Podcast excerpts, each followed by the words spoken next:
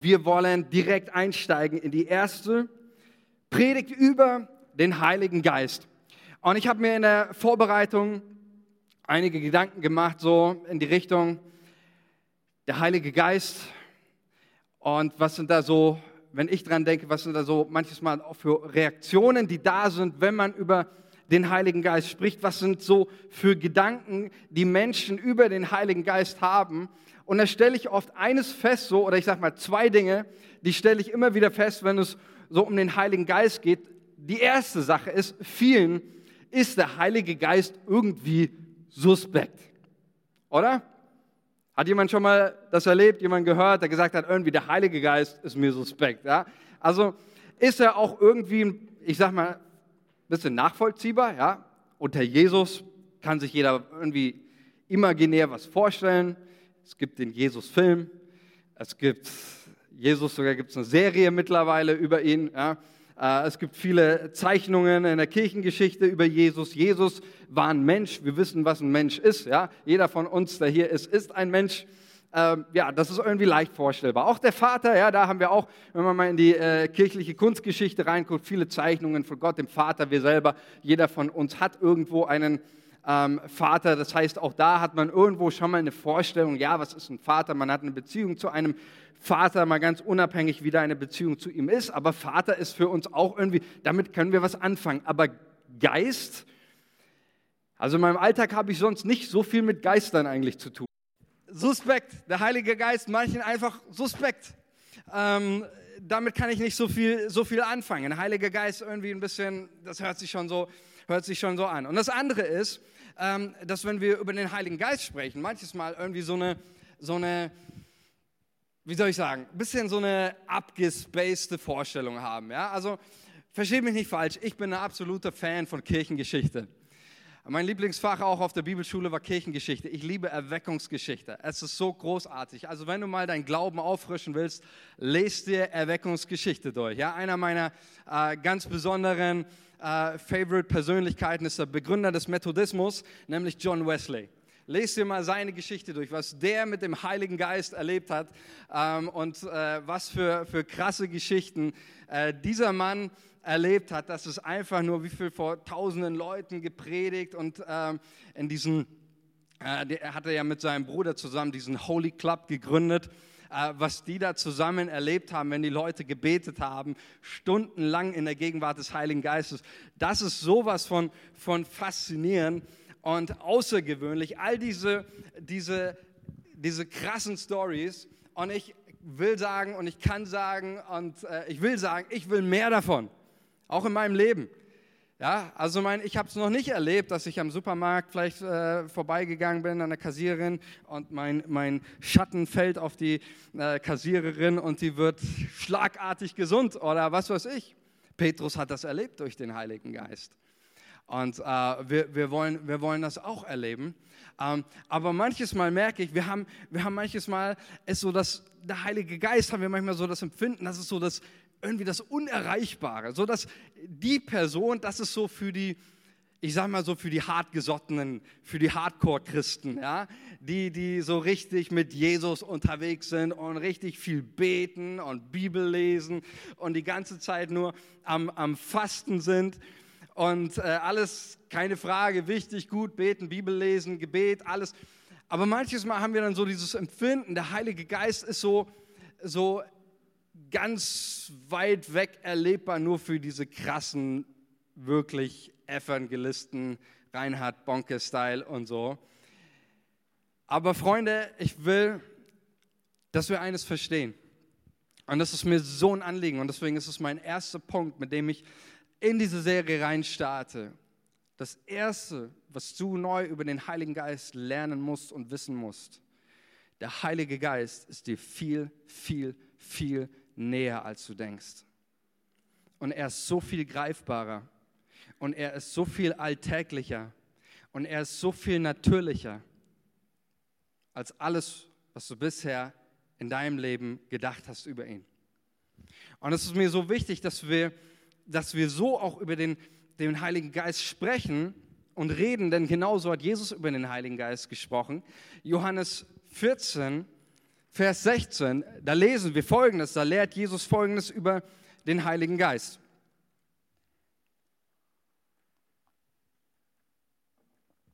Johannes 14, 16.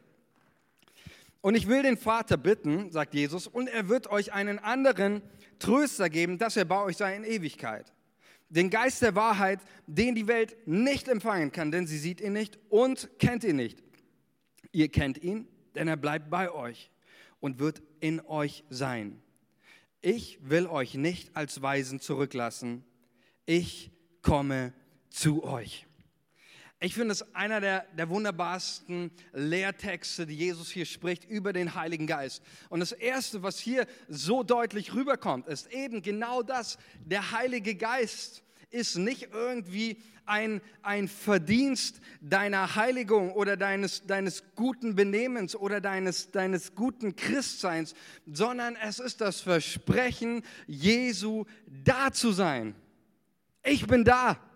Ich bin da nicht mehr, nicht weniger. Der Geist Gottes ist nicht der Verdienst, nicht die Belohnung für ein gutes Christsein, sondern es ist das Versprechen Jesu, immer und überall zu jeder Zeit bei dir zu sein.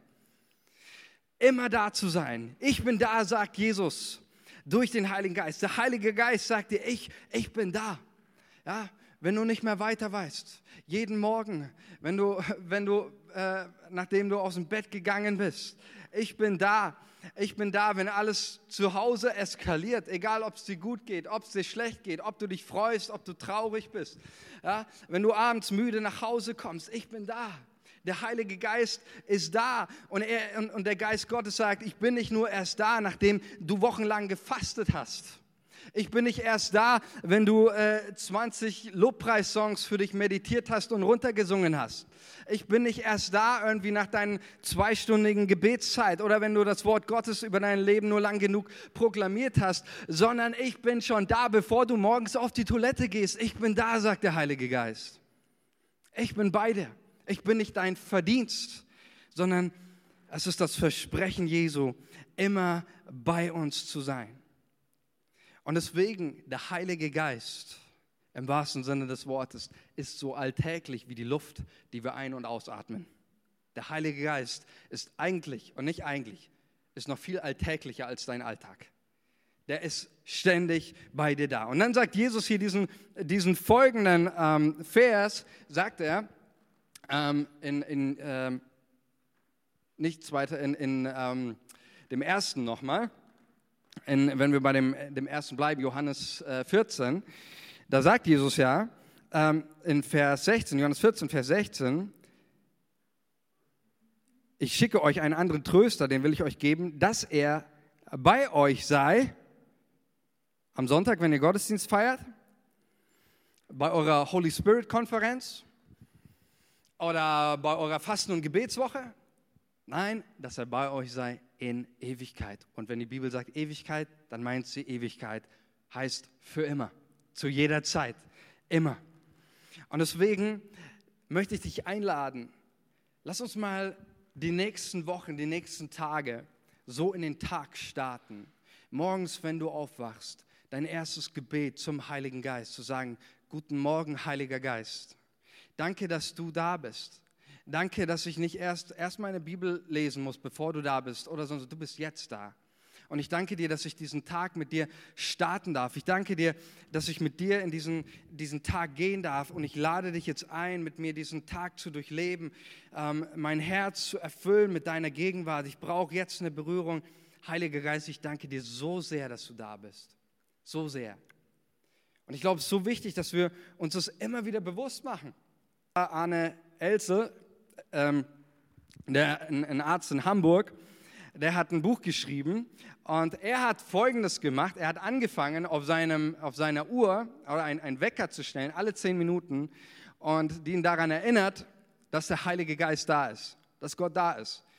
Und wo er das gemacht hat, hat er angefangen oder hat er erlebt, dass einfach dieses Bewusstsein einen ganz anderen Umgang schafft, auch mit den Menschen und eine andere Erwartungshaltung. Er hat angefangen, in seiner, auch in seiner Praxis für Leute zu beten, die auf einmal schlagartig gesund geworden sind.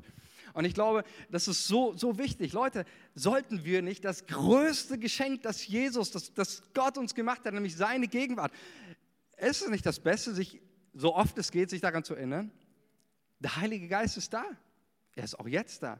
Ich kann ihn spüren, ich kann ihn fühlen. Erst, erst in diesem Moment ist der Heilige Geist da. Ich sehe ihn, wie er am Herzen arbeitet, wie, wie, er, wie er Menschen ermutigt, wie er hineinspielt, wie er Dinge in Entwicklung bringt. Der Geist Gottes ist da. Das ist völlig natürlich. Das ist völlig normal, wenn du an Jesus glaubst und mit Jesus unterwegs bist. Dann ist der Heilige Geist oder sollte zumindest das Normalste in deinem Leben sein. Und ich möchte dich einladen, dich ermutigen, komm, lass uns die nächsten Wochen mal so erleben. Lass uns das mal als eine Challenge machen.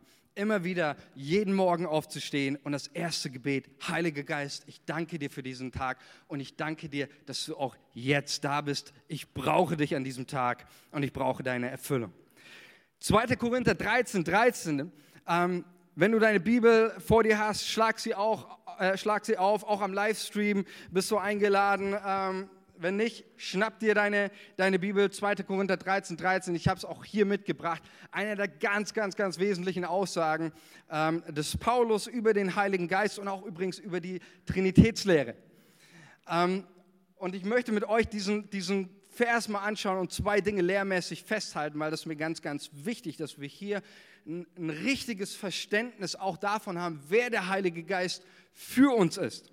Da schreibt Paulus, die Gnade unseres Herrn Jesus Christus und die Liebe Gottes und die Gemeinschaft des Heiligen Geistes sei mit euch allen. Interessant, oder? Paulus sagt nicht, die Gemeinschaft des Vaters sei mit euch. Er sagt auch nicht, die Gemeinschaft des Sohnes sei mit euch, sondern er schreibt, die Gemeinschaft des Heiligen Geistes sei mit euch. Warum schreibt das Paulus? Paulus schreibt das folgendermaßen, und ich möchte jetzt was sagen. Ähm, zuerst sage ich so, damit ihr das versteht, was Paulus hier meint, und dann ziehe ich nochmal den Kreis, um das theologisch auch ähm, richtig abzurunden. Warum schreibt das Paulus? Die Gemeinschaft, die wir mit Gott haben, ist keine Gemeinschaft mit Jesus und ist auch keine Gemeinschaft mit Gott dem Vater.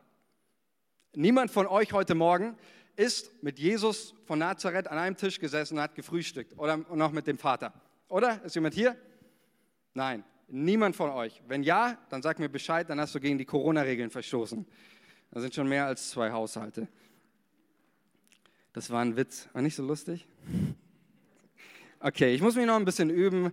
So, ja, also ich finde das, find das lustig. Stell dir mal vor, die Polizei klingelt unten an deiner Tür und fragt ja, wie viele Haushalte sind sie, wie viele Personen? Und, und du würdest sagen, ja, wir sind, äh, wir sind zwei Haushalte und aus dem anderen Haushalt sind noch drei Personen da. Ja, das geht aber nicht, wir kommen mal hoch. Ja, kommt hoch und dann kommen sie hoch und dann, und dann sagt man, wo sind die denn? Ja, die kann man nicht sehen und dann hast du gleich die Möglichkeit, über, über die Trinität, über Gott zu reden, das Evangelium zu erklären, oder? Ist das super, oder? Also ich finde das gut. Ähm,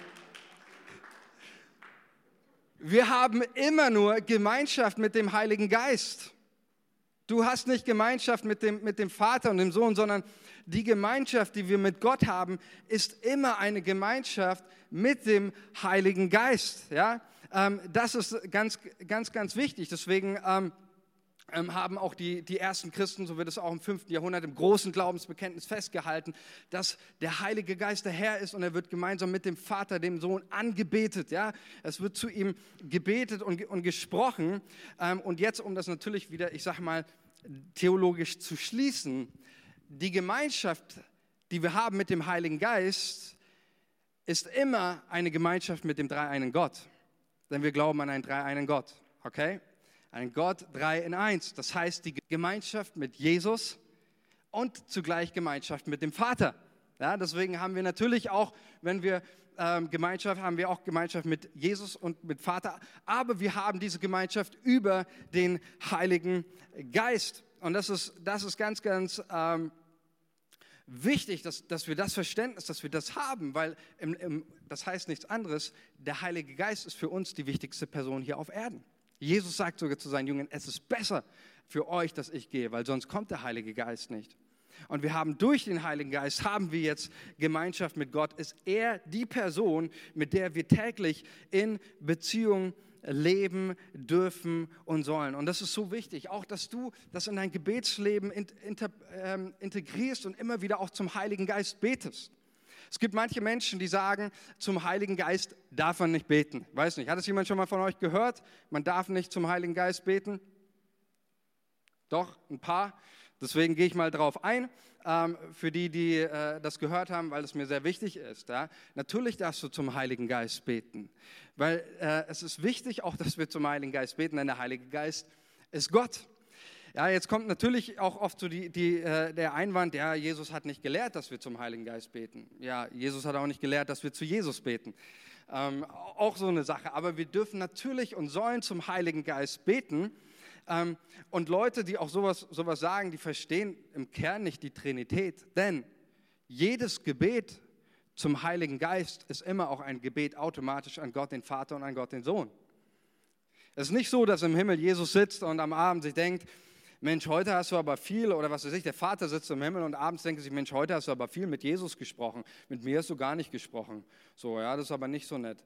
Äh, sondern es ist immer, ähm, immer unser Gebet, egal ob es zu Jesus oder dem Vater oder dem Heiligen Geist ist, ist immer ein Gebet zum dreieinen Gott. Deswegen ist es auch nicht so entscheidend, zu wem du betest. Ja, natürlich bete ich nicht, danke Heiliger Geist, dass du für meine Schuld am Kreuz gestorben bist. Genauso wenig bete ich, danke Vater, dass du an Pfingsten für mich ausgegossen worden bist. Ja, da, da würde ich vielleicht schon ein bisschen drauf achten. Aber generell ist es wichtig für mich und für dich zu verstehen, der erste Punkt, ähm, durch den Heiligen Geist möchte Gott mit dir in Beziehung treten. Er möchte, dass du mit ihm lebst. Er ist nicht die weit entfernte, übernatürlich, supernatürliche, was weiß ich, sondern er ist dein alltäglicher, natürlich übernatürlicher Begleiter, der für dich da ist und mit dem du Gemeinschaft und Partnerschaft Gottes leben kannst und sollst. Und das andere, was ich, was ich hier festhalten möchte, ist, dass, dass Jesus uns hier sagt in Johannes 14, sagt Jesus mit anderen Worten, ich verschwinde, ich gehe von, von hier, aber ich schicke euch jemanden, den nennt er, deswegen unsere Predigtserie, den nennt er Parakletos, Beistand, Tröster, Helfer. Und den werde ich euch an die Seite rufen. Und dann heißt es in Johannes 14 nicht nur, der wird bei euch sein, sondern der wird auch in euch sein. Das heißt, Jesus sagt ja aus Sicht der Jünger, alles, was Jesus für uns war, ist jetzt der Heilige Geist für uns. Alles, was Jesus für uns war, ist jetzt der Heilige Geist für uns. Und Jesus ist der Gott mit uns und der Heilige Geist ist jetzt der Gott in uns. Das ist das, was Jesus in, in Johannes 14 lehrt, dass er, der, der, Tröster, der Beistand, er wird kommen, er wird Jesus verkündigen, er wird ihn groß machen, er wird äh, die Jünger und uns an alles erinnern, was, was Jesus betrifft, was ihn ausmacht. Er wird ihn verherrlichen. Ähm, aber jetzt ist es nicht mehr Jesus in Person, sondern der Heilige Geist für uns. Und ähm, das sehen wir auch in der Bibel. Gibt es ein ganzes Buch über den Heiligen Geist, nennt sich Apostelgeschichte. Und da haben, finden wir einen Vers, der so diese Partnerschaft so stark ausdrückt. Apostelgeschichte 15, 28 habe ich jetzt hier nicht mitgebracht, könnt ihr aber nachlesen. Da heißt es, es gefiel dem Heiligen Geist und uns, euch keine weitere Last aufzulegen, außer diesen notwendigen Dingen. Ich finde das so stark. Es drückt diese Freundschaft, dieses Miteinander, diese Partnerschaft. Es gefiel dem Heiligen Geist von uns. Nicht, es gefiel Jesus, es gefiel dem Vater, sondern es gefiel dem Heiligen Geist und uns. Ja, und das lesen wir dann in der Apostelgeschichte immer wieder. Der Heilige Geist wirkt. Er setzt Gemeindeleitung ein, er schenkt Wachstum, Gemeindewachstum. Er spricht zu Petrus, er leitet den Philippus, er spricht zu Philippus. Da sehen wir, das ist so eine direkte Beziehung, Leben mit Gott. Und das ist auch das, worum es geht, wenn wir über den Heiligen Geist sprechen und das, warum der Heilige Geist so wichtig ist. Dann wird hier eines grundlegend ganz klar, woran wir glauben. Es geht nicht um Aus auswendig gelernte Bekenntnisse.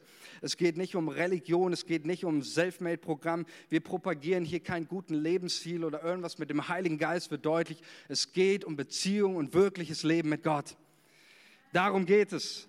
Nicht um irgendeine eine, eine Gesetzlichkeit. Und ich glaube, Leute, das ist so wichtig, auch dass wir tatsächlich unser Leben mit Jesus, dass das, was im Vordergrund steht, ist Beziehung. Ich habe mich letztens mit jemandem unterhalten, und er sagte, ich habe genug, ich habe die Schnauze voll von Kirche und ich, ich gehe nicht mehr in Kirche und Gott und alles, ich will damit nichts mehr zu tun haben. Und dann habe ich ihn gefragt, ja, und wie geht's dir jetzt damit? Und dann sagt er zu mir, mir ging es in meinem Leben noch nie besser. Seitdem ich draußen bin, ging es mir noch nie besser. Ich habe nicht mehr diesen Druck, ständig Menschen von Jesus zu erzählen. Ich habe nicht mehr diesen Druck, irgendwie meine, meine Bibel zu lesen und kein schlechtes Gewissen mehr, wenn ich nicht genügend gebetet habe und dieses oder jenes. Und ich glaube, dass es vielen Menschen so geht. Und ich rede darüber, weil ich weiß, dass es auch mir in meinem Leben so ging. Und ich glaube, dass, es, dass wir oft so in dieser Gefahr stehen, Religion statt Beziehung zu leben. Und ich habe das dieser Person nicht so direkt gesagt, weil es auch ein gewisses seelsorgerliches Gespräch ist. Ähm, aber hier sage ich das so direkt. Das, was diese Person gelebt hat, war nichts anderes als Religion, Gesetzlichkeit. Das hat nichts mit einem, einem Leben in Freiheit und mit Beziehung mit dem Heiligen Geist zu tun mit dem wir uns öffnen, wo wir in eine Freiheit kommen, nicht irgendwie ständig Dinge tun zu müssen oder machen zu müssen oder sonst was, sondern durch den Heiligen Geist erleben wir eine, eine Freiheit in unserem Leben. Und deswegen ist es mir so ein Anliegen und ich, das ist für mich die Grundlage und das wird auch für dein Leben, auch für, für, für die Reanimation deines Herzens die Grundlage sein, dass du wieder anfängst, eine Beziehung zum Heiligen Geist zu haben. Dass du wieder anfängst, jeden Morgen dir bewusst zu sein, Gott ist da. Bevor ich irgendwas gemacht habe, irgendwas geleistet, irgendwie meiner Bibel gelesen, irgendwas, Gott ist da durch seinen Heiligen Geist und er möchte eine Beziehung zu dir aufbauen. Und wenn du in diese Beziehung mit dem Heiligen Geist kommst, dann wirst du eines in deinem Leben feststellen, dein Leben wird nicht mehr so bleiben, wie es ist. Das wird sich radikal verändern. Und ich möchte mit euch einen, einen Vers teilen, den ich richtig, richtig ähm, genial finde ähm, wo Paulus über das Leben mit dem Heiligen Geist spricht und auch über die Veränderung, die er in unserem, die Wirkung, die der Heilige Geist in unserem Leben hat. Und ähm, ich sage es schon mal gleich von vorne weg, wäre es nicht Paulus, ich würde wahrscheinlich das nicht predigen und wir hätten wahrscheinlich alle große Probleme mit diesem Vers. Epheser 5, Vers 18. Und ich nehme bewusst die Luther-Übersetzung, denn die anderen, die Übersetzungen, die, die lassen das irgendwie ich weiß nicht, Luther ist so, so schön ehrlich einfach, ja. Und sauft, so beginnt Luther, ja. Die anderen Übersetzungen, wenn du mal guckst, ähm, da steht immer irgendwie sowas und betrinkt, ja, euch nicht oder nicht zu viel oder so. Aber Luther ist einfach so schön, ähm, wie er als Mönch äh, lebte. Und sauft euch nicht voll Wein, ja. Sauft euch nicht voll Wein, woraus ein unordentliches Wesen folgt sondern lasst euch vom Geist erfüllen. Ähm, ich habe es gerade schon gesagt, ich finde, weiß nicht, wo, wenn man das so liest, könnte man sagen, sag mal, Paulus, hast du nicht vielleicht einen besseren Vergleich? Voll werden mit Alkohol und voll werden mit, mit dem Heiligen Geist gegenüberstellen. Ähm, da, da gibt es doch vielleicht auch andere Sachen, aber äh, Paulus macht das nicht umsonst. Und es gibt Dinge, ähm, da werden wir jetzt mal sehen, was äh, es gibt zwischen Alkohol und äh, Vollsein mit Alkohol und Vollsein mit Heiligen Geist gibt es sehr wohl Parallelen und es gibt auch natürlich äh, deutlich zu unterscheiden haben. Ähm, aber das Erste ist, was wir so feststellen, wenn man mal so das so gegenüberstellt, was macht denn Alkohol mit einem Menschen und was macht der Heilige Geist mit einem Menschen? Das Erste ist, ähm, Alkohol verändert dein Denken. Ja, also wenn du mal richtig besoffen warst, was ja keiner von uns hier war. Okay. ähm, ne? Das Erste ist, was wir, was wir festhalten an beiden Dingen, lass uns mal erst kurz die Gemeinsamkeit feststellen, an beiden Dingen, Alkohol und der Geist Gottes, beide haben eine Wirkung, sie verändern unser Wesen. Das ist die erste ganz grundlegende Aussage, die hier getroffen wird. Sowohl der Alkohol als auch der Geist Gottes. Sie verändern unser Wesen. Das eine zum Guten, der Geist, und das andere zum Schlechten, wenn es, und das sehen wir dann auch äh, gleich noch, auch von der Grammatik ist es hier ganz klar, hier geht es um eine Kontinuität, ja, hier geht es nicht um ein einmaliges Betrunkensein, sondern hier geht es um eine Alkoholabhängigkeit, ein ständiges Vollsein von Alkohol. Ähm, dann führt das wohl oder übel im schlimmsten Fall und auch in ziemlich vielen Fällen zum Tod und äh, zu einer groß, großen Lebenszerstörung. Aber beides, das können wir festhalten, beides, sowohl der Alkohol als auch der Geist Gottes, sie verändern unser Wesen. Dann, dann ist das, das nächste, wer betrunken ist, der denkt anders. Ist euch schon mal aufgefallen? Habt ihr schon mal jemanden gesehen, der betrunken ist? Ja, darf ich mal sehen? Komm, also da sind schon, ihr habt schon mal eine, ihr seid nicht so ähm, so viel unter, unter im, im, im, heiligen Zirkel seid ihr dann doch nicht, das, das nehme ich euch nicht ab. Ja? Also ich glaube, jeder hat schon mal jemanden gesehen, der irgendwie einen Schwips hatte, angetrunken, betrunken war. Und was wir, was wir feststellen ist, jemand, der betrunken ist, der denkt anders, oder? Also der denkt anders wie ein normaler Mensch. Ich hatte vor einiger Zeit, kann ich mich mal erinnern, war ich draußen, das war nachts um, keine Ahnung, um, um 1 Uhr, 2 Uhr nachts, minus 15 Grad. Und da wollte sich ein Betrunkener gerade auf die Wiese legen und äh, seinen, Mittag, seinen Schlaf machen. Ja, wollte sich schlafen legen. Keine gute Idee, oder? Kein guter Gedanke.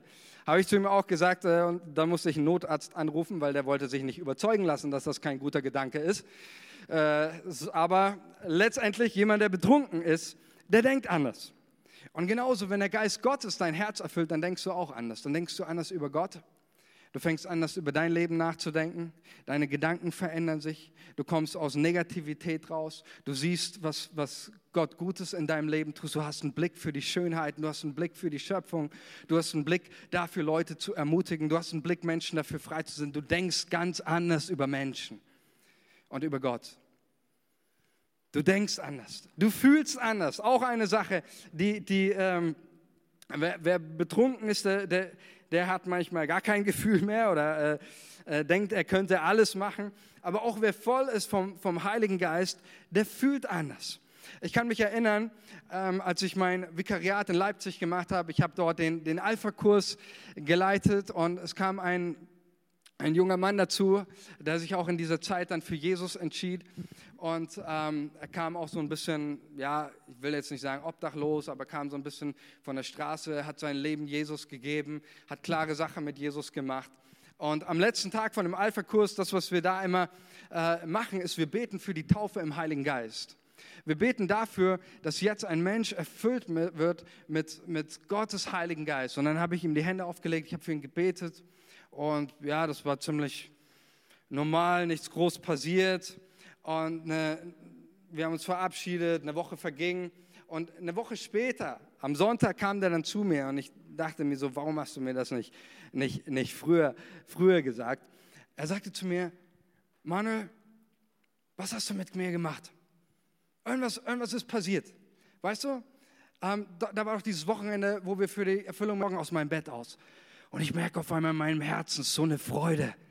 Ich wusste gar nicht, wo die herkommt. Und ich steige in die, in, in die Straßenbahn ein und weißt du, was das Problem war? Diese Freude ging nicht mehr weg. Und ich habe die Menschen gesehen und ich musste irgendwie zu den Leuten hinsagen und sagen, dass Gott ihn liebt. Ich wusste nicht hin mit dieser Freude und ich, ich, bin, ich bin rumgerannt. Die Leute haben gedacht, ich bin verrückt, aber was hast du mit mir gemacht, Manuel? Und ich sagte zu ihm, ich habe gar nichts gemacht. Das ist der Heilige Geist. Wenn der Geist Gottes in dein Herz kommt, hey, dann ist Freude. Dann, dann verändert sich was. Dann ist nicht mehr Traurigkeit, was dich bestimmt. Du siehst anders, du denkst anders, du fühlst anders. Das ist der Heilige Geist. Der verändert dein Fühlen. Der schenkt dir Freude, die da ist, die du spüren kannst. Und eine Freude, die nicht einfach nur durch so äh, irgendwie so einzirkelt und du sitzt da für dich, sondern es ist immer eine Freude, die raus will. Immer eine Freude, die geteilt werden muss. Immer eine Freude, die, die dich dazu bewegt. Und deswegen, der Heilige Geist verändert dein, dein Fühlen und schenkt dir Freude. Und dann ein, ein weiterer wichtiger Punkt, ähm, was der Heilige Geist in unserem Leben tut. Du verhältst dich anders. Es verändert dein, dein gesamtes Wesen, nicht nur dein Fühlen, nicht nur dein Denken, sondern es, es verändert dein, dein Verhalten. Und genau das, das macht ja der Alkohol auch mit uns, ja, wenn man, wenn man zu viel davon hat. Ähm, der Alkohol ähm, ist eine Sache, ähm, wie es unser Verhalten verändert, nämlich ähm, du fällst dich anders. Also wenn du, wenn du einen Betrunkenen gesehen hast, du siehst, der verhält sich anders, er denkt anders, er verhält sich anders. Und ähm, was man auch sieht ist, dass Alkohol gewisse Verklemmungen und Hemmungen löst. Habt ihr das auch schon mal gesehen bei Leuten, die vorher voll verklemmt waren, aber dann siehst du sie irgendwo betrunken und äh, sind auf einmal äh, gar nicht mehr dieselben. Ich kann mich erinnern ähm, an, an meine damals Abschluss, Abschlussparty äh, von, von meiner, meiner Schule und ähm, ich war so da gestanden und dann kam auf einmal ein Junge auf mich zu. Ich kannte den eigentlich gar nicht so richtig und ähm, so hatten gar nicht viel geredet. Und dann kam er so auf mich zu, der war schon echt, der hat schon einen Sitzen gehabt. Kam so, hallo Manuel, ich muss dir mal sagen, du bist, du bist echt der beste Freund, den ich habe. Und ich finde es so stark, wenn du über den Glauben sprichst. Und ich wollte einfach mal sagen, wie sehr ich dich wertschätze. Ja? Der Geist Gottes, äh, äh, der Geist Gottes verändert uns und genauso auch der, der, der Alkohol, ähm, der, der, lässt, der lässt gewisse Hemmungen bei, bei Leuten fallen. Ja? Deswegen auch viele Leute, auch junge Leute gerade, aber auch ältere Leute, die, die betrinken sich erstmal, die trinken sich erstmal einen Schwips an, bevor sie feiern gehen oder in die Disco gehen, weil sie ohne in, in einem oder weil sie in einem nüchternen Zustand niemals sich trauen würden, Mädchen anzusprechen, ja, oder eine, eine fremde Person. Deswegen lässt, äh, lässt man sich erstmal, äh, trinkt man sich erstmal einen Schwips an, ja, also nicht ich, ja, ähm, und geht dann in die Disco, um, äh, um irgendwie jemanden, um locker zu sein und in, erstmal in Feierlaune zu kommen, um die Hemmungen fallen zu lassen. Und ich habe dazu letztens eine Studie gelesen, die ich richtig, richtig lustig fand. Ist, eine, ist ein wissenschaftlicher Artikel, den ich euch jetzt teile. Ich teile euch diesen Artikel, möchte ihn kurz vorlesen und ist wirklich in einer wissenschaftlichen Zeitung erschienen. erschienen ja? Kein Spaß. Hört euch das einfach mal an zum Thema Alkohol und, und Hemmungen fallen lassen. Denn die alten Römer haben ja bekanntlich gesagt, im Wein liegt die Wahrheit. Ja? Also so nach dem Motto, wir zeigen immer erst dann unsere wahre Persönlichkeit, wenn wir alkoholisiert sind. Da heißt es in dieser, dieser wissenschaftlichen Studie, eine Studie hat nämlich jetzt nachgewiesen, dass wir unsere wahre Persönlichkeit erst zeigen, wenn wir betrunken sind. Ein bisschen Alkohol lockert die Zunge und lässt Hemmungen fallen. Wer nüchtern Umarmungen hasst, wird betrunken oft zum lieblingshungrigen Kuschelmonster. Wer sonst stumm wie ein Fisch ist, plappert nach zwei Gin und Tonics wie ein Wasserfall. Dass sich unsere Persönlichkeit verändert, wenn wir getrunken haben, ist nicht nur uns schon aufgefallen, sondern auch den Wissenschaftlern der University of Missouri in den USA. Deshalb haben sich jetzt die Forscher gefragt, welche der beiden Persönlichkeiten ist denn jetzt unsere wahre Persönlichkeit? Die nüchterne oder die betrunkene? Für die Studie, die in der Fachzeitschrift Clinical Psychological Science erschienen ist, haben Psychologen 156 Freiwillige nach ihren Trinkgewohnheiten befragt. Außerdem sollten sie einschätzen, wie sie von ihrem Umfeld im nüchternen und betrunkenen Zustand wahrgenommen werden. Danach wurde die Hälfte von ihnen darum gebeten, genug Alkohol zu trinken, um einen Blutalkoholwert von 0,9 Promille zu erreichen. Da ist mir einiges klar geworden über das Studentenleben und unsere Unis. Ähm, richtig äh, interessant, oder? Ja, dann fragst du so, so einen Student, ja, und was macht ihr? Ja, ich bin wissenschaftlich tätig. So, ja, und was ist das Ziel eurer wissenschaftlichen Arbeit? Ja, 0,9 Promille. So, ja. Äh, da haben sich bestimmt einige freiwillig gemeldet hier von diesen Studenten.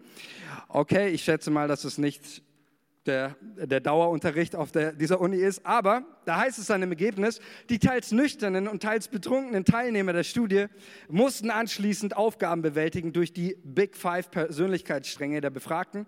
Offenheit, Gewissenhaftigkeit, Geselligkeit, Rücksichtnahme und Neurotizismus erfasst und von den Forschern beurteilt werden. Diese Daten wurden dann mit den Angaben der Freiwilligen verglichen. Was dabei herauskam? Entgegen aller Annahmen haben sich die Persönlichkeiten der Teilnehmer der Studie im nüchternen und betrunkenen Zustand, also die Persönlichkeiten, kaum verändert. Nur in einem der fünf Wissenschaft, äh, Persönlichkeitsstränge konnten die Wissenschaftler signifikante Veränderungen feststellen. So waren betrunkene Teilnehmer extrovertierter, bestimmender und geselliger. Wenn wir betrunken sind, dann sind wir also gar nicht anders, als wenn wir keinen Alkohol-Intus haben. Unsere betrunkene Persönlichkeit ist einfach unsere normale Persönlichkeit mit etwas mehr Selbstbewusstsein. Krass, oder? Habt ihr das gewusst? Sehr gut, ja. Manche, äh, ist, äh, also sagt man, es gibt ja auch dieses Sprichwort, ja, unter Alkoholeinfluss zeigt man seinen wahren Charakter. Aber ich finde es so stark, auch dieser Vergleich, weil genau das ist das, was der Heilige Geist auch tut. Er löst unsere Verklemmungen und er holt uns aus einer Verklemmtheit und aus, befreit uns von Hemmungen, Dinge zu tun, die wir tun wollen und die Jesus uns aufs Herz gelegt haben. Der Heilige Geist, Alkohol lässt Hemmungen fallen, genauso lässt auch der Heilige Geist Hemmungen in, in uns fallen. Ja? Es ist ja ganz interessant, ähm, es heißt, der Geist Gottes erlöst Verkrampfungen. Deswegen, kennt ihr eine Stelle, wo im Neuen Testament nochmal Heiliger Geist und betrunken sein in, zwei, in einem Satz? Pfingsten, richtig, richtig. Die Ausgießung des Heiligen Geistes. Die, die außen stehen, ihre erste Reaktion war, die müssen besoffen sein. Die haben voll einen Sitzen so wie, wie die sich verhalten. Ja? Und jetzt kann man darüber spekulieren, was, was waren so die Kriterien dafür. Aber ich glaube schon, dass wir mit einer großen Sicherheit sagen können, das sehen wir auch an ihrem ganzen Auftreten. Die Außenstehenden haben das klar, klar eingeordnet und gesagt, also mit so selbstbewusst. Diesen Petrus und die ganzen anderen Leute haben sich vorher noch irgendwo verkrochen. Jetzt stehen die da, predigen das Evangelium mit diesem Selbstbewusstsein, dieser Hemmungslosigkeit, dieser Überschwänglichkeit. Da muss man betrunken sein. Das ist kein Normalzustand. Aber die Bibel sagt, das ist Normalzustand, wenn der Heilige Geist in deinem Herzen wohnt. Wenn du voll bist mit dem Heiligen Geist. Und ähm, das ist genau das, wo, wo, worum es geht. Der große Unterschied zwischen dem Alkohol und dem Heiligen Geist ist, Dinge, die, die, die wir in einem betrunkenen, betrunkenen Zustand tun, für die schämen sich die meisten Menschen am Morgen, wenn sie nüchtern aufwachen, oder? Ja, wenn du morgens aufwachst und dann auf einmal denkst, oh meine Güte, ey, habe ich gestern echt bei meiner Schulparty meine Klassenlehrerin gefragt, ob ich sie küssen darf. Das ist kein eigenes Beispiel, ja. Aber Beispiele, die ich kenne von anderen. Ja, oder wenn du morgens nach deiner Betriebsfeier aufwachst und denkst, oh Mann, ey, ich hätte meinem Chef jetzt nicht unbedingt sagen sollen, dass er der größte Vollidiot ist, den ich kenne. Ja, das habe ich vielleicht so, so empfunden in meinem Herzen, habe ich mich sonst nie getraut zu sagen. Gestern im alkoholisierten Zustand habe ich es mich getraut. Oh Mann, das war ein Fehler. Ähm, ja, oder wenn du morgens aufwachst und denkst und realisierst, dass du deine 2000 Euro wirklich bei einem Trinkspiel verzockt hast.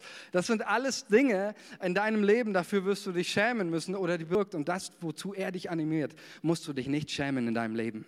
Da musst du keine Schuldgefühle haben. Hey, wenn der Heilige Geist dir in der, in, mitten vielleicht in der U-Bahn auf dich kommt und du aufstehst und das Evangelium fäng, anfängst zu predigen, ja, das ist vielleicht peinlich, so aus menschlicher Sicht, aber du musst dich dafür nicht schämen, dafür, dass du Menschen die Gelegenheit gegeben hast und sie eingeladen hast, Jesus zu erleben.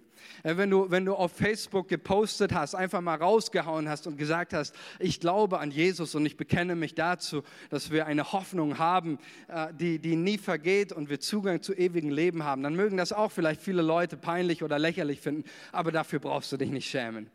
Wenn du, wenn du äh, der Geist Gottes zu dir spricht und du spendest mal ein paar tausend Euro, vielleicht an eine, Kirche, an, eine, an, eine, an einen Freund, der gerade Unterstützung braucht oder wo auch immer, dann brauchst du am nächsten Tag keine Schuldgefühle haben.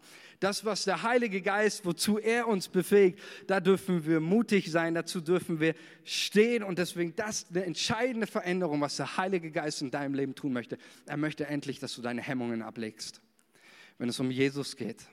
Er möchte endlich, dass du aus einer Verklemmtheit rauskommst. Und ich glaube, das haben wir, gerade wir Deutschen, so nötig. Amen. Wir brauchen, gerade wir Deutschen brauchen den Heiligen Geist, liebe Freunde. Gerade wir. Wir brauchen den Heiligen Geist, ähm, weil der Heilige Geist, er führt dazu, ähm, dass du Hemmungen fallen lassen kannst und dass einfach das, was in dir ist, dass du es rauslässt von Jesus. Völlig egal, was andere denken. Völlig egal, wie die Kritiker wieder reden. Völlig egal, wie die Leute reden, die sich lächerlich über dich machen. Der Geist Gottes möchte dich in deinem Alltag befreien, dass du frei wirst von Hemmungen und ein mutiger Nachfolger Jesus wirst. Amen. Halleluja. Ja, lass uns mal einen Applaus geben für das, was der Geist Gottes in unserem Leben tut. Lobpreisteam, ihr dürft nach vorne kommen. Ich möchte zum, zum Ende kommen, meinen letzten Punkt. Ähm, und einfach nochmal, es gibt einen ganz großen Unterschied. Es gibt eine, wieder eine Gemeinsamkeit und doch wieder ein großer Unterschied auch zwischen dem Vollsein, dem dauerhaften Vollsein mit Alkohol und einem dauerhaften Vollsein mit dem Heiligen Geist. Aber hier nochmal eine Gemeinsamkeit festzuhalten. Sowohl der Alkohol als auch der Geist Gottes Beide entfalten ihre Wirkung immer nur in der Kontinuität. Auch von der Grammatik her ist das im Griechischen hier ganz klar. Hier geht es nicht um eine einmalige Sache, weder beim, beim Vollsein dem Alkohol. Es gibt im Griechischen zwei Verbformen. Hier ist die Verbform genutzt, die das Permanente, das Dauerhafte anzeigt, sowohl bei dem Vollsein mit Alkohol als auch bei dem Vollsein ähm, mit dem Heiligen Geist. Und deswegen ist es so wichtig, ja. Wer ständig voll ist vom Alkohol, vielleicht sagst du hier, ja, ich war einmal voll mit Alkohol, das hat mein Leben noch nicht, noch nicht zerstört, noch nicht kaputt gemacht, ja. Logisch. Aber wer dauerhaft, wer das braucht, ja, wer dauerhaft voll ist mit Alkohol, ja, das, das hat lebenszerstörerische Wirkung in deinem Leben, nicht nur an, an, an deiner Leber, an deinem Körper, sondern generell an deinen Beziehungen, äh, an, an allem deinem ganzen Leben. Aber der Heilige Geist, er führt immer in das Leben hinein. Jesus sagt, der Geist ist es in Johannes 6. Der Geist ist es, der, der lebendig macht. Und genauso auch wie, ich sage mal so, der, der Alkohol diese Kontinuität braucht, um seine Wirkung beizubehalten. Genauso braucht auch immer wieder, benötigt es immer wieder ein, ein Vollwerden mit dem Heiligen Geist. Es reicht nicht nur einmal, liebe Freunde. Und das ist, das ist, ein, das ist ein Irrglaube. Zu meinen, ja, ich habe einmal Jesus kennengelernt und jetzt ist gut und jetzt, jetzt klappt es. Nein, wir brauchen immer wieder. Deswegen sagt Paulus hier, lasst euch immer wieder ständig vom Heiligen Geist erfüllen. Das brauchen wir immer wieder, eine, eine, tägliche Frische für unser, für unser Glaubensleben, für unseren Glauben. Und vielleicht bist du hier und sagst heute, hey, ich habe das Empfinden, mein Gebetsleben ist irgendwie vertrocknet, meine Beziehung zu Jesus. Meine Leidenschaft ist irgendwie versiegt. Ich glaube zwar an die Liebe Gottes, alles irgendwie Botschaften, die, die, an, an die ich, zu der ich Ja sagen kann, aber irgendwie ist nichts mehr davon lebendig in meinem Leben. Vielleicht hast du das Empfinden, mein, mein Alltag, mein Leben ist einfach nur noch verstaubt jedes Mal, wenn ich die Bibel lese. Früher war es mal so lebendig, jetzt ist es nur noch ein Krampf. Ich verstehe das nicht. So anstrengend. Dann will ich dir eines sagen. Es ist so völlig normal. So völlig normal.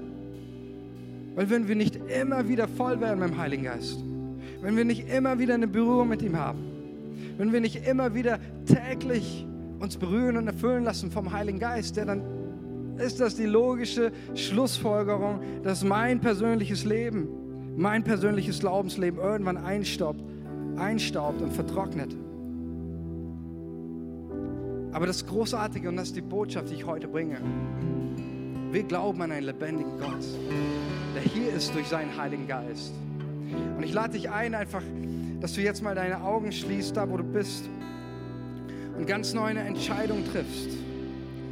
Das, was hier angesagt wird, ist nochmal diese Frage, wie werde ich denn erfüllt beim Heiligen Geist? Das griechische Wort, was hier steht, erfüllen, ganz logisch, indem du offen bist. Du kannst nur erfüllt werden von etwas, wenn du offen bist dafür. Und der Heilige Geist wird dich nicht erfüllen, wenn du sagst, nein, ich will nicht. Aber wenn du heute hier bist und sagst, ich bin offen, dann möchte ich dich einladen. Sprech mal in deinem Herzen, Heiliger Geist. Ich lade dich neu ein. Ich möchte erfüllt werden mit deiner Gegenwart. Ich möchte erfüllt werden mit deiner Kraft. Und mach das nicht nur für, zum Sonntagsgebet. Mach das nicht nur für, zum Konferenzgebet, wo du das einmal im Jahr sprichst, jetzt wieder, sondern mach das zu, zum ersten Slogan deines Tages, wenn du aufstehst, noch bevor du aufs Klo gehst, einfach zu sagen, Heiliger Geist, fülle mich heute. Ich brauche eine Berührung mit dir. Brauche eine Lebendigkeit. Ich brauche deinem Atem jetzt gerade in meinem Alltag. Erfülle mich. Sprech das aus und mach es dir zu eigen und du wirst erleben in den nächsten Wochen, wie der Geist Gottes anfängt, in deinem Herzen zu wirken und dein Denken und dein Wesen zu verändern. Lass dich so richtig voll laufen mit dem Heiligen Geist. Und vielleicht bist du heute hier und auch für dich möchte ich die Möglichkeit geben. Wenn du sagst, ich habe den Heiligen Geist nicht, weil ich, ich kenne Jesus nicht. Ich habe von ihm noch nie was gehört und wie kann ich denn diesen Heiligen Geist empfangen? Die Bibel hat eine klare Ansage an dich, eine klare Einladung. Sie sagt dir, wenn du mit deinem Herzen glaubst und mit deinem Munde bekennst, dass Jesus der Retter ist, dann wirst du gerettet und dann empfängst du den Heiligen Geist. Und wenn du hier bist oder vielleicht auch am Livestream, möchte dich jetzt einladen, heute und jetzt eine Entscheidung für Jesus zu treffen und neu dein Leben Jesus zu geben und zu sagen, Jesus, ich möchte an dich glauben, ich möchte dir dienen, ich möchte dir folgen und ich werde jetzt ein Gebet sprechen und du darfst einfach da, wo du bist, an deinem Platz, darfst du dieses Gebet für dich persönlich sprechen und mitbeten und wenn du hier bist und sagst, ich habe das zum ersten Mal gebetet, dann lade ich dich auch ein, auf uns zuzukommen. Wir wollen mit dir in Kontakt sein, wir wollen mit dir ein Leben mit Jesus durchstarten. Aber jetzt möchte ich diesen Raum geben für dich, dass du dein Herz Jesus gibst, sagst, Jesus, komm in mein Leben. Sprech einfach für dich dieses Gebet mit am Livestream oder auch hier einfach leise für dich. Jesus, ich danke dir, dass, dass du der, der Herr bist und dass du auf diese Welt gekommen bist und dass du für mich am Kreuz gestorben bist. Und ich danke dir, dass du mir das allergrößte Geschenk gemacht hast, die allergrößte Verheißung, das größte Versprechen, nämlich dass du immer da bist, dass du immer da bist. Und ich lade dich jetzt ein, Jesus, in mein Herz zu kommen. Ich bringe dir meine Schuld, mein Versagen. Ich bitte dich um Vergebung und ich will dir sagen, dass ich an dich glaube, an deine Vergebung und deine Gnade und ich möchte jetzt das Geschenk der Erlösung empfangen. Du das gesprochen hast, an deinem Herzen glaubst und bekannt hast, dass Jesus der Herr ist, dann darfst du wissen, du hast jetzt Erlösung in Jesus und ewiges Leben. Und so bete ich auch jetzt nochmal für jeden Einzelnen hier, Jesus, dass du Herzen erfüllst mit deinem Heiligen Geist. Dass wir jetzt einfach in eine, in eine neue Ära, in eine neue Phase starten, wo Menschen ganz neu auch in ihrem Alltag, in ihrem alltäglichsten Momenten die Gegenwart, die wunderbare, kraftvolle, kostbare Gegenwart Gottes erleben. Ich bete, Heiliger Geist, dass du all das durch unser verstaubtes Glaubensleben, durch unser verstaubtes generell Leben, durch unsere verstaubten Kirchen, durch unsere verstaubte Gesellschaft jetzt in diesem Moment einfach hindurch wehst, sodass das, was du in uns hineingelegt hast, leuchtet und glänzt. Heiliger Geist, wir laden dich ein. Wir sind offen für dich. Und wir beten in dem Namen Jesus. Sende deinen Heiligen Geist, Vater, und erwecke und erfrische deine Kirche zu deiner Ehre. In Jesu Namen. Amen.